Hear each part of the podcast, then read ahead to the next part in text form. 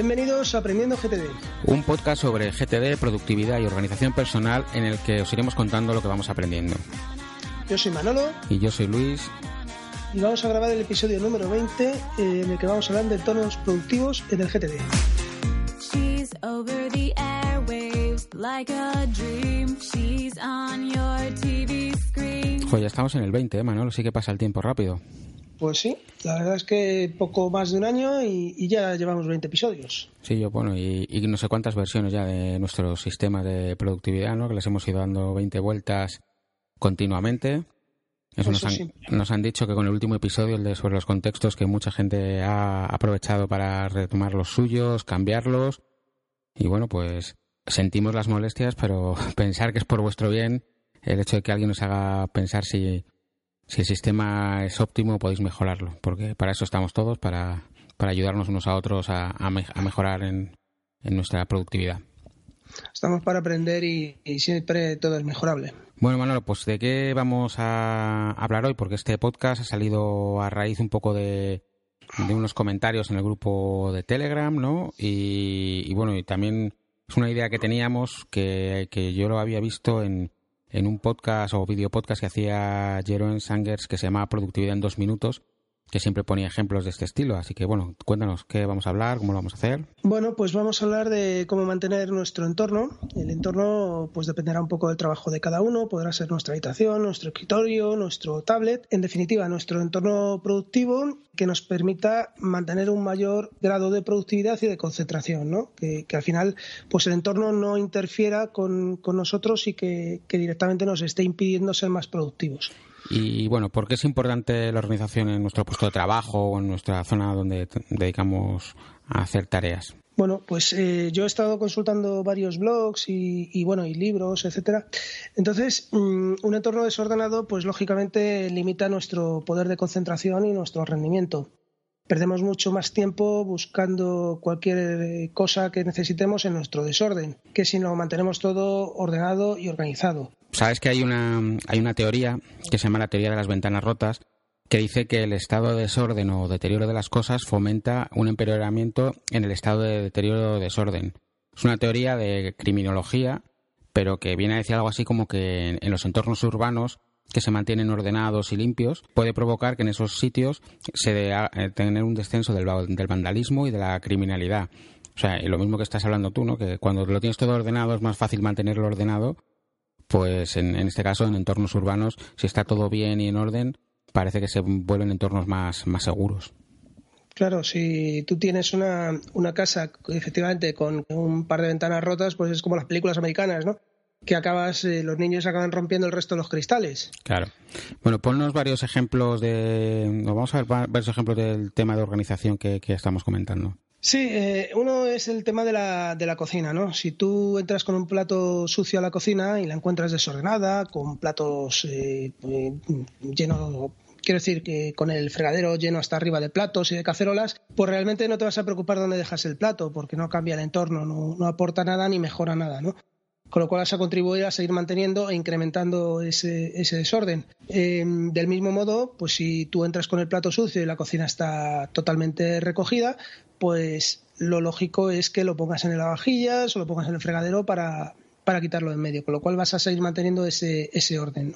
es un poco mantener el entorno en el estado en que lo encuentras. Entonces, si está ordenado, va a mantenerse ordenado. Y si está desordenado, ya te va a dar igual una cosa más, una cosa más por medio pero eso no va a ayudar a que luego, como te decía, que es el es un poco al final, si tú encuentras un entorno desordenado, colaborar ese desorden es más sencillo que, intentar dejarlo todo ordenado, pero si siempre está ordenado y lo te tiendes a mantenerlo así, al final es más fácil encontrar todo, es más fácil buscar algo y sobre todo si tienes la, la manía que yo por ejemplo tengo que es siempre dejo cada cosa en el mismo lugar e intento una vez que la utilizo volverla a dejar ahí para fomentar que todo funcione. Es un poco como lo que yo llamo la teoría de la suegra. Ya decía yo, tu suegra. Después de 20 episodios por fin salen las suegras en este podcast. Claro, es, imprescindible. Entonces, eh, la teoría de la suegra que digo yo, perdón, es eh, que cuando viene tu suegra a casa y no la tienes recogida, pues lo que haces es recoger deprisa corriendo, metes eh, todas las cosas en un armario casi a presión etcétera. Eh, aquí en España es lo que llamamos limpiar lo que ve la suegra. Eh, ¿Qué conseguimos con eso? Pues crearnos todavía más caos y más trabajo, porque ahora, mm, una vez que se vaya nuestra suegra de casa o nuestra visita, pues vamos a tener que sacar todas esas cosas, empezar a organizarlas, etcétera. Con lo cual, pues realmente el más limpio es el que menos ensucia.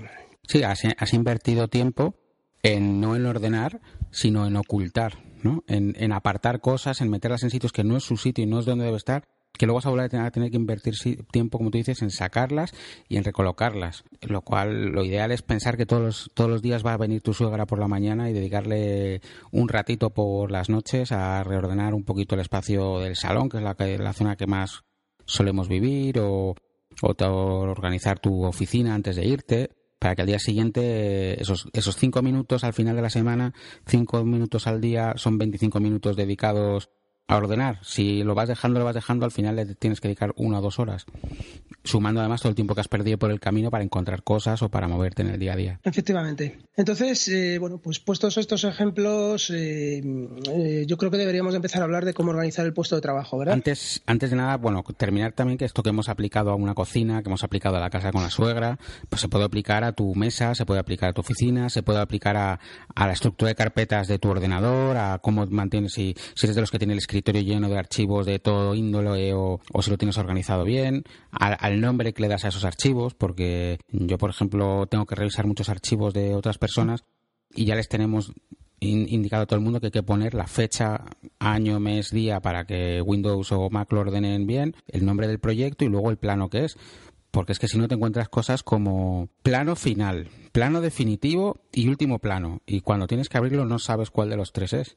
El último que, que es la versión, y acabas consultando siempre la versión errónea del documento. hasta ahí tenemos que tener cuidado con el orden y con, y con eh, mantener todo organizado. Bueno, Manolo, entonces, ¿qué consejos nos puedes dar para organizar nuestro puesto de trabajo? Aquí es un poquito complicado. Eh, cuando empezamos a hacer el guion del episodio, pues pensábamos que realmente es, es, difícil hablar de un puesto de trabajo estándar para cada uno, ¿no? Eh, lógicamente todos tenemos una actividad distinta, un trabajo distinto y eh, cada uno tendrá una serie de necesidades. Pero bueno, eh, yo creo que en este caso podríamos hablar pues un poco a nivel general, cosas que son normales y de, y de sentido común y por otro lado pues cada uno contar cómo organizamos nuestro puesto de trabajo. Muy bien. Bueno, pues a nivel general, David Allen, en el libro Organízate con eficacia, eh, nos habla de mantener eh, tres bandejas físicas de trabajo. Y recordemos que este libro pues, se escribió hace bastantes años. ¿no? Eh, había una bandeja que es la bandeja de entrada, que sería pues donde van cayendo todas las, las actividades y todas la, las informaciones que vamos recibiendo para luego procesarlas. Eh, luego tenemos la bandeja de cosas en curso o de trabajo en curso y luego tenemos una bandeja de leer o revisar, ¿no? de cosas que en este momento no tenemos que procesar, pero que las queremos tener como material de consulta o para leerlas más adelante. Esto, lógicamente, lo podemos extrapolar a, nuestra herramienta de productividad o, a la forma en que estemos llevando nuestro trabajo.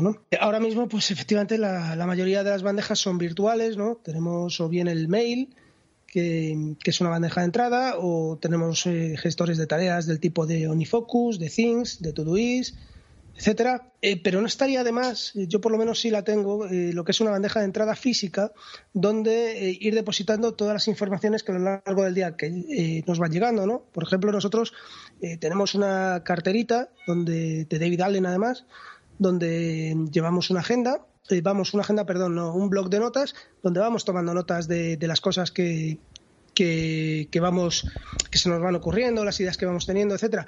Con lo cual, bueno, pues esa hojita la puedes eh, cortar y depositarla a la bandeja de entrada para luego procesarla. Esa bandeja de entrada también puede ser, pues yo qué sé, para dejar las cartas que te llegan, porque todavía hay gente que manda cartas, pues un compañero de trabajo que te deja un informe para que lo revises y te lo deja ahí para que tú ya lo cojas y, lo pongas. Igual que hablamos la otra vez en el último episodio de distracciones, interrupciones, la bandeja de entrada puede evitar también distracciones, porque si tú estás trabajando ya saben que si te lo dejan ahí ya lo revisarás, pues a lo mejor pasan, te dejan el papel, te dicen adiós y tú sigues a lo tuyo, no tienes que, estar pensando ¿no? en, en, qué te va a decir o qué va a ser. ¿vale? también a nivel general podemos hablar de nivel fisiológico las necesidades que podemos necesitar y que son de todos conocidas, ¿no? Como tener el monitor a una altura correcta, pues si es que utilizas el ordenador, a la altura que es a la altura de los ojos, tener una silla ergonómica que te evite dolores de cuello, dolores de espalda, que apoyes correctamente el cuerpo, tener a mano pues las cosas necesarias que en, en, el día a día, como son bolígrafos, cuadernos, bloc de notas, clips, grapadoras, tijeras, bueno, cada uno lo que vaya necesitando y una correcta iluminación, pero no solo del puesto de trabajo, sino del entorno. Eh, yo, por ejemplo, en la oficina, nosotros tenemos una iluminación general, pero luego tengo en la parte posterior una tira LED y siempre tenemos la discusión de si encenderla o no encenderla. Y yo soy de la partidaria de que sí que hay que encenderla porque tú estás mirando tu pantalla, tiene, tiene eh, una iluminación y cuando levantas la vista, si tienes el fondo muy oscuro, obligas a tus ojos a estarse adaptando de, luz al, oscuro, de luz al oscuro.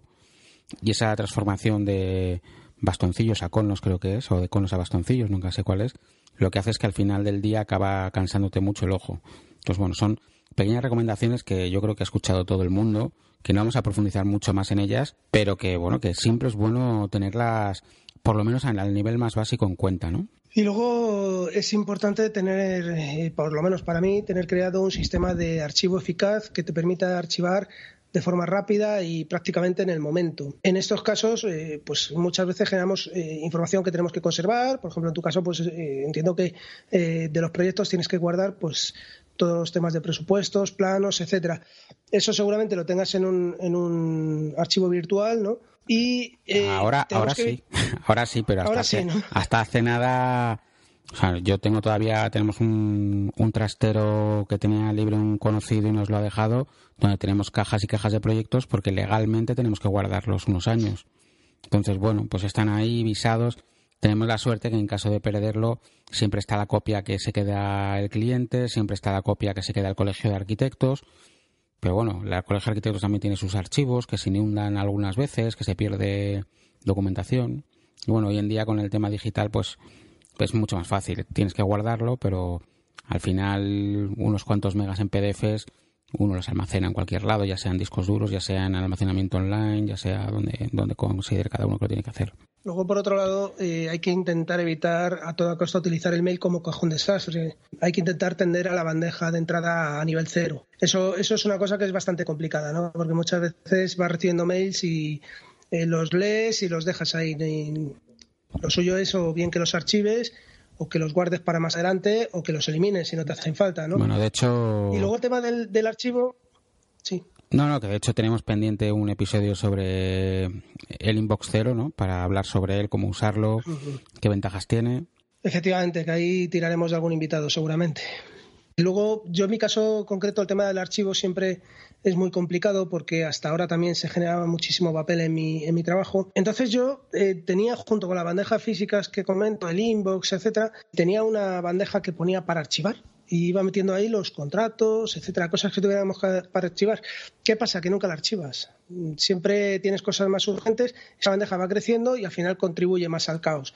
Entonces, mi opinión es que hay que intentar archivar siempre que se pueda sobre la marcha. Y si no se puede, pues a final de día echarle 10, 15 minutillos e intentar archivar todo lo que no vas a necesitar ya o lo que tienes que guardar para más adelante. Pero eh, evitar el, tener una, una, una bandeja o, un lugar de nuestro escritorio lleno de papeles que al final no, conducen a nada. Sí, incluso, bueno, como tú decías, ¿no? Eh, intentar liberar ese espacio lo antes posible, ya sea escaneando, ya sea archivando. Yo, por ejemplo, tiendo a que ya cada documento que entra se escanea, se archiva en su carpeta del servidor y el papel, bueno, tenemos yo tengo un sistema de carpetas donde lo voy dejando y una vez que se cierra el proyecto se mete todo en una carpetita y se, se guarda, ¿no? Pero escanear también es una cosa que hay gente que tiene escáneres de documentos increíbles. Nosotros, yo tengo una impresora multifunción normal y corriente, pero al final he descubierto que lo que mejor me funciona es una aplicación de escaneo en el móvil porque es muy inmediato, la calidad no es perfecta, pero lo que gano en rapidez frente a la calidad me, me quita las ganas de... O sea, me, me ayuda a que no me entre la vaguería por escanear y hacerlo hay aplicaciones de móvil, hay aplicaciones de móvil incluso que te hacen el OCR, ¿no? Yo tengo la de Scanner Pro. Sí. Y hombre, funciona bastante bien. Yo me acabo de cambiar, tenía antes Scanbot y me he pasado a Scanner Pro otra vez porque bueno, a raíz de también empezar a usar Documents y también uso PD Expert, pues, pues, bueno, con los cambios que va a venir ahora de poder eh, cosas de una a otra está bastante interesante. Aunque bueno, Documents yo creo que en iOS 11 o le meten algo va a desaparecer porque todo el mundo que está probando la beta dice que Files funciona estupendamente. Pero bueno, que nos vamos del tema. Vale. Bueno, pues eh, quizás ya en este momento no se, no se me ocurren muchas más cosas en general que podamos comentar. bueno, el tema también, esto también se debería, igual que estamos hablando de no tener la mesa llena de llena de documentos, pues lo que decía antes, un poco el escritorio. Y esos escritorios que tiene mucha gente lleno de accesos directos, archivos, me, me marean mucho, me marean mucho. Yo, por ejemplo, tengo tengo el eh, al usar Mac tengo el escritorio sincronizado entre mi portátil de casa y el ordenador de la oficina.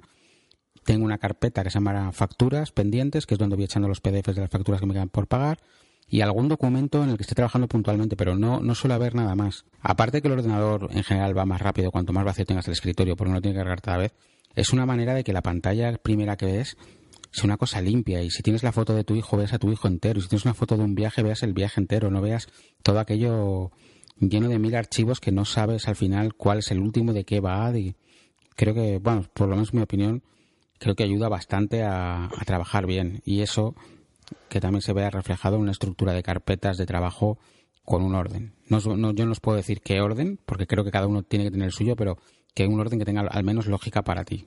¿No? Sí, sí, totalmente de acuerdo. Eh, realmente el, escritorio con, accesos directos y con archivos que tienes ahí se convierte, pues igual que en el que la bandeja de entrada de mail, en un cajón desastre donde vas ahí acumulando, pues, eh, con perdón, toda la mierda que no, que no gestionas. Bueno, pues eh, pasamos entonces a, nuestra organización, Luis. Muy bien. Bueno, pues si quieres empiezo yo, o tú, o... Sí, bueno, yo iba a comentar que, había visto en, en, el grupo de Telegram, había visto que sacaste el otro día un, organizador elevador para el Mac eh, que te permitía tener todo bastante organizado, ¿no? Lo vi como muy, muy, muy súper organizado tu sistema. Sí, ese la verdad que lo he incorporado hace muy poco. Siempre tenía la sensación que tenía el iMac un poco bajo y luego tenía un sitio que se me acumulaban siempre los papeles. Entonces me, siempre he intentado tener la mesa muy, muy organizada y muy limpita. Y de hecho, cada vez que me voy de la oficina, salvo que tenga que seguir corriendo, intento dejarla para que al día siguiente me la encuentre limpia de papeles. Este eh, organizador es una especie de, de, mesita, está hecha de madera de bambú y eh, me ha permitido subir unos 6 o 7 centímetros la altura del, del iMac. Ya me queda más o menos la vista al centro de la pantalla no del todo, pero bueno, con la mesa eso lo, he conseguido ajustar un poco. Y eh, lo que he hecho es todos los papeles que tenía por ahí desperdigados. En el espacio que queda abajo, en el hueco, ahí siempre tengo un cuaderno, porque aunque estoy usando cada vez más el iPad Pro, me da pena no tener un cuaderno por si acaso. Y tengo los papeles de proyectos en los que estoy trabajando, pero de la manera que en vez de que estén desperdigados de la mesa, están ahí debajo. Esto me permite tener mucha mesa vacía, entonces a la derecha suelo tener el iPad Pro montado con el teclado, donde está OmniFocus o, o el calendario, cosas que me permite estar trabajando y si tengo que consultar algo lo miro aparte y no tengo que salirme de la ventana donde estoy y tal, solamente girando la cabeza lo tengo ahí. También lo tengo muy a mano para cogerlo y empezar a tomar notas o pasarme ahí un PDF y anotar sobre el PDF.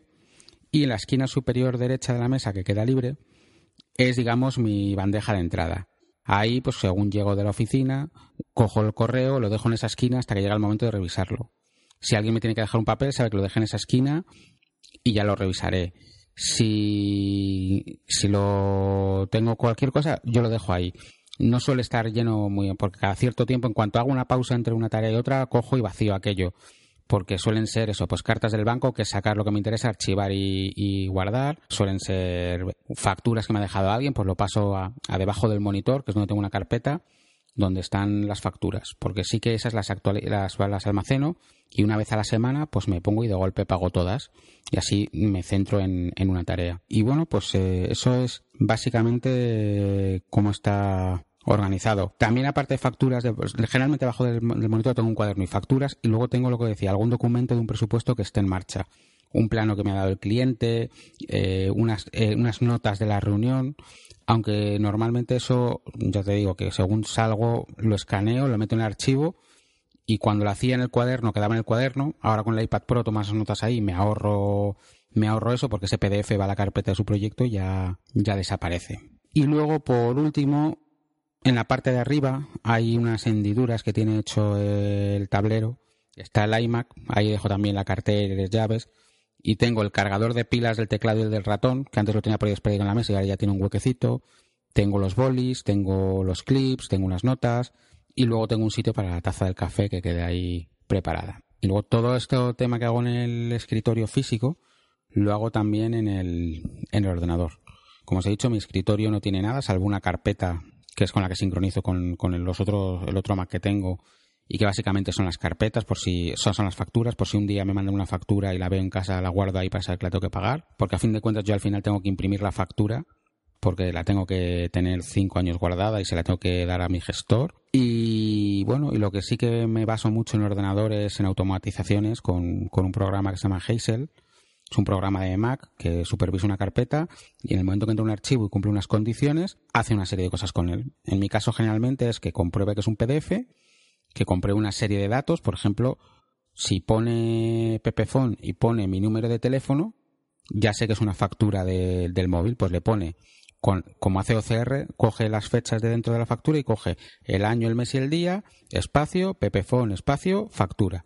Y eso me lo archiva a la carpeta de Pepefon. Eso me ahorra muchísimo tiempo, evito errores de confundirme en nombres y solo, solo necesito, pues una vez al mes, una vez cada dos meses, entrar en archivos, revisar que no, porque hay veces que comete errores que, que duplica los archivos, porque como lo hago con Dropbox tiene un pequeño fallo, y bueno, pues a lo mejor después del mes me ha duplicado dos archivos. Pues bueno, como soy un maniático del espacio, los, los borro, pero que si se quedasen ahí, el tiempo que me ahorra frente a los 20 megas o 15 megas que puede generar además en duplicados al año, compensa muchísimo. Si usáis Windows, por ejemplo, podríais usar una aplicación que se llama File Juggler, que bueno, estará en las notas escritas, que, que viene a ser una alternativa a Hazel. Sí, la verdad es que veo que lo tienes todo muy, muy automatizado.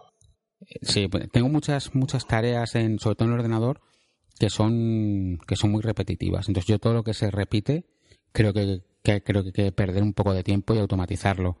Entonces yo todo el tema de, de facturas, tengo al final, me llegan casi todas en PDF, pero las tengo que imprimir para dárselas físicamente al gestor, porque de momento no me admite PDFs. Entonces yo tengo una carpeta en Dropbox que se llama archivar desde cualquier sitio, ya sea el móvil, el iPad, o el, portátil o el, sobremesa. Tiro ahí los, los archivos y, cuando llego al portátil de casa o el iMac lo enciendo, Hazel entra en juego, renombra, ordena, me, me, me hace una copia en una carpeta para imprimir, que luego me pongo un día e imprimo todas de golpe, o me las almacena ya en el archivo y cuando una vez a la semana rebaso esa carpeta y tiene archivos sueltos, pues los miro y es porque no cumple ninguna condición, entonces no se ha archivado, o porque cierto banco en el que trabajas cada dos, cada dos meses deciden que cambian el formato del recibo y entonces ya las reglas que le había puesto no, no las pone igual y tengo que, que buscarme la vida y ver qué ha cambiado y ponerlo. O otra empresa con la que trabajo que también, que, que, que, les, que la manera de poner la fecha la cambian cada vez en sus facturas y entonces para el programa no es lo mismo que ponga 15 de diciembre de 2015 que que ponga 15 barra 02 2000, barra, 2015. Eh, entonces, cuando te cambian un formato de eso, te lo fastidian, vamos. Que lo mismo que tengo eso, los recibos del banco o esta empresa que, que me cambia el formato, tengo otras que el primer día lo hice y hasta hoy no me he vuelto a preocupar. Y tiene la ventaja eso que siempre te pone el nombre bien, siempre te lo deja en la carpeta que te lo tiene que dejar y que la, el tiempo que has invertido en, organizarlo al final acaba siendo un ahorro de tiempo muy importante. Muy bien. ¿Tú cómo lo organizas, Manolo? Cuéntame. Eso te iba a decir, voy a pasar entonces al mío. Eh, bueno, lo primero que como sabes, yo soy un tío envidioso y me he comprado el mismo organizador que tú tienes. Entonces me llega el próximo lunes y, bueno, voy a intentar organizar la mesa de forma parecida. Estáis, me estáis convirtiendo en, en, un influencer. Pero vamos, que el escritorio son... Totalmente. El, soporte son 26 euros y yo llevaba tiempo buscándolo. De hecho, yo empecé buscando una bandeja de, de entrada de estas físicas de bandejita de toda la vida para tener en la mesa y tener todos los papeles que están desperdigados ordenados. Pero mirando, vi, vi un soporte de estos y dije, bueno, y si uso como bandeja el espacio de abajo, y mirando en Amazon, pues encontré este, me gustó, hicimos un referéndum allí en la oficina, fue el que le gustó también a más personas de la oficina y dije, pues compramos este y fue el que compré. Bueno, yo de momento lo voy a utilizar en casa y, bueno, pues a partir de ahí seguramente me, me compré otro para la oficina, vamos, prácticamente seguro. Luego, bueno, por otro lado, yo reconozco que tendría que ser más, más organizado en el puesto de trabajo. Sí es cierto que la presión de público muchas veces nos, nos come el día, ¿no? Entonces, para ello, como ya he comentado antes, eh, tengo una bandeja a la que le tengo puesta una etiqueta que se llama Inbox que es donde voy poniendo pues lo que lo que hablábamos antes, ¿no? Cuando llega un compañero con un informe cuando me llega cualquier, tomo nota de cualquier llamada de un cliente, etcétera, todo va eh, a esa bandeja y la norma que tengo es que esa bandeja tiene que estar vacía a final del día. O sea, no me puedo ir dejando nada dentro de esa bandeja. Eh, si hace falta, pues lo que, lo que comentaba, dedicas 10 minutillos más, le das un repaso, lo que tengas que tirar lo tiras, lo que tengas que programar lo programas, eh, lo metes en OmniFocus, lo que sea, pero hay, hay que quitarlo. Luego tengo otra bandeja física también, donde mm, tengo, la tengo esta etiquetada en rojo, que es de cosas en curso. Normalmente son cosas que son importantes, es pues alguna operación que tengo pendiente con un cliente o, cualquier eh, cosa que tenga que preparar con mi jefe, de forma que es una bandeja, eh, la pongo en rojo simplemente para tenerla a la vista y habitualmente la repaso para que no se me pase nada. Normalmente lo que está ahí metido ya está en OmniFocus, ¿no? Hay algún aviso que me dice, pues tengo una operación pendiente que me traigan una nómina o, cualquier otra cosa, ¿no? Pero bueno, un poco, es un poco además, o sea, como lo que decía yo de tener la documentación de los presupuestos que llevo en marcha allí, ¿no? Porque efectivamente si, si te manda alguien un mail de que te dice hola, por favor Manolo, eh, mándame esto, tú te lo reenvías a OmniFocus, pero al final tienes la referencia del mail al que puedes volver siempre. Pues en este caso sería algo así, ¿no? Que tú dices, oye, tengo que terminar, yo qué sé, el préstamo de el préstamo de esa persona pero claro, tú no, no, te vas a escanear para eso toda la documentación y meterla en OmniFocus cuando la puedes tener ahí al lado y en el momento que sabes que tú siempre tienes la documentación y ya está, ¿no? ¿Es, algo así? Sí, porque, a ver, se genera el expediente del préstamo y luego eso se manda a archivo. Entonces, sí tengo que tener algún tipo de documentación escrita. Aunque eso también cada vez lo estamos, eh, lo estamos poniendo en, mi banco o en mi entidad financiera. Eh, lo estamos haciendo cada vez de forma más, más eh, digital pero bueno, todavía se genera documentación escrita. Ese es el problema. Luego, por otra parte, en mi trabajo como tenemos puestos de caja, etcétera, pues eh, se va generando durante el día una serie de documentación que hay que, que hay que guardar, ¿no? Pues cuando viene un cheque, o sea, un cliente a cobrar un cheque, cuando hace un reintegro, etcétera. Esos son también una serie de documentos que van a otra bandeja también física y que a final de mañana pues tenemos un compañero que se dedica a recogerlas todas, meterlas en un sobre, etiquetarlo y guardarlo de forma secuencial por fechas. Esa también es una bandeja que tiene que quedar completamente vacía al final del día, la de todos los, la de todo, todo el equipo. ¿Esa tenéis una compartida para todos o cada uno tiene la suya y luego el compañero Cada uno tiene su bandeja, pero luego cada uno tiene su bandeja. Luego digamos que esos papeles eh, se envuelven en un folio para saber de qué terminal es. Para, quiero decir, es una cuestión si un cliente luego me dice, oye, esto no me acuerdo si, si lo he sacado yo o lo ha sacado mi mujer. Bueno, pues hay que ir al terminal que lo hizo y sacar el documento para enseñárselo. Entonces, por temas de operatividad, lo que hacemos es, pues eso, ir clasificándolo. O sea, doblamos un folio, metemos dentro toda la documentación de cada uno, ponemos el terminal y todo eso se guarda en un sobre por fechas. ¿Y este sistema lo has implantado tú? ¿Es eh, la entidad, la forma de trabajo? Es la forma de trabajo de la entidad. Ah, vale, vale. De esa forma, antes se hacía, bueno, uno por uno, era mucho más complicado. No, está bien, es que eh, estas cosas, si, si la entidad paga a un experto en procesos de, gestión ¿no? y se le quiebra la cabeza, pero luego, luego, claro, se aplica a cientos o a miles de sucursales, pues oye, afecta al trabajo de un montón de personas y ahí sí que ganar dos minutos y un archivo seguro supone un cambio en la estrategia de la empresa muy importante. Hombre, este tipo de archivo cada vez eh, se está haciendo más pequeño porque ahora pues con las tabletas para digitalizar las firmas, etcétera, se está quitando mucha documentación, pero bueno, todavía sigue alguna vez o que te falla la tableta y tienen que firmar en papel el cliente o que hay alguna cosa que no está todavía mecanizada, ¿no? Con lo cual, bueno, pues lo seguimos, lo seguimos utilizando. Y luego, bueno, pues como sabes, siempre tengo el iPad en, la mesa eh, y tengo abierto OmniFocus, con lo cual, pues tengo siempre eh, los, los proyectos, sobre todo los que tengo que resolver en esa semana, ¿no? O en ese día, para no perder nunca el foco de lo que es importante. Y bueno, básicamente nada más. intento, pues eso, mantener el puesto lo más organizado posible, pero realmente a veces es, complicado porque además yo en, el trabajo tengo dos puestos. Tengo el del despacho y luego otro porque encaja porque a veces me, pongo a ayudar al equipo en, en ventanilla. O sea que, yo creo que como resumen podemos sacar que es importante tener el entorno de trabajo ordenado y mantenerlo ordenado, ¿no? Y luego proponerse un, un propósito de las bandejas de entrada físicas o del ordenador, revisarlas y, y, mantenerlas también ordenadas o a cero, también de forma constante. O sea, al final, fíjate que los dos hemos dicho, tanto yo con la esquina superior a mí me saqué la bandeja de entrada como tú con la bandeja roja, que nos obligamos a que eso tiene que quedar vacío lo antes posible, ¿no? O al final del día, o cuando depende de la cantidad de documentación que recibas. Pero entonces, yo creo que son las dos claves. Y en un, en un entorno limpio y ordenado, al final vas a tardar menos. Vas, sobre todo vas tener un archivo en el que las cosas que tienes archivadas las encuentres cuando las necesitas, que para eso archivamos y guardamos las cosas, porque si no, si no las fuésemos a encontrar no las guardábamos. Y cualquier cosa que necesites, si tú dejas la etiquetadora siempre en el primer cajón arriba, a la derecha, pues ya vas a ir directamente ahí. No tienes que andar luego buscando, estaba en este cajón, no, se lo ha llevado tal compañero, no, lo deja en el armario. Y al final, para una cosa que era etiquetar un, una carpeta que va a estar cinco minutos, te has pasado un cuarto de hora buscando buscando la, carpeta que no te aporta absolutamente nada. Es como el tema de las llaves, eh, digo yo en casa, que siempre las dejas en el mismo sitio para encontrarlas y para si vas a salir de casa encontrarlas rápidamente. Simplemente eso, crear un hábito de tener las cosas en el, en el mismo sitio, ¿no? Esto me está recordando pues un, un, eh, un podcast de Patuflins eh, que hablaba que él se hacía PDFs por lo, que tenía en cada mochila guardado en casa y cosas de ese estilo, ¿no? A lo mejor eso es un poco exagerado, ¿no? Pero sí es cierto que ayuda a mantener el control. No, lo que él decía era, yo creo recordar, que tenía um, checklist de lo que tenía en cada mochila. Entonces, cuando, cuando él iba a salir a, a volar el dron y hacer fotos, sacaba ese checklist y entonces probaba. Llevo las baterías cargadas, llevo el dron, llevo la cámara, llevo tal.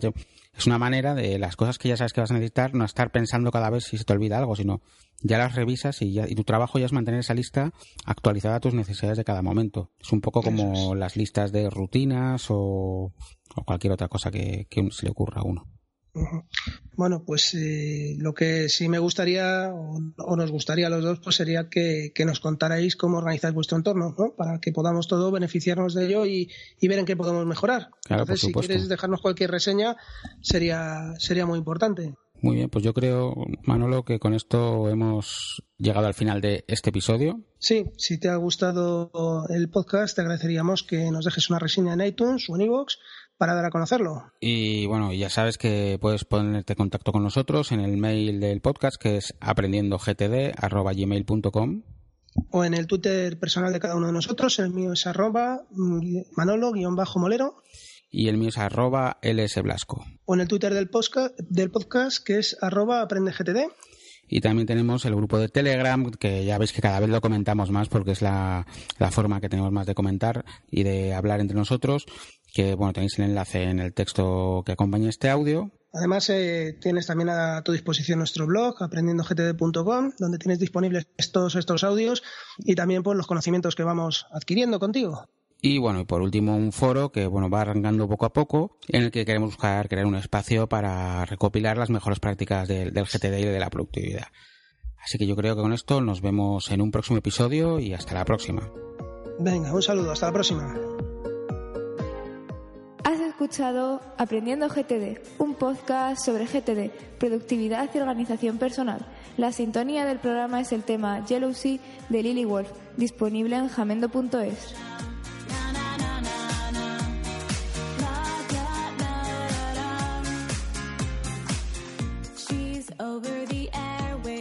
like a dream. She's on your TV screen.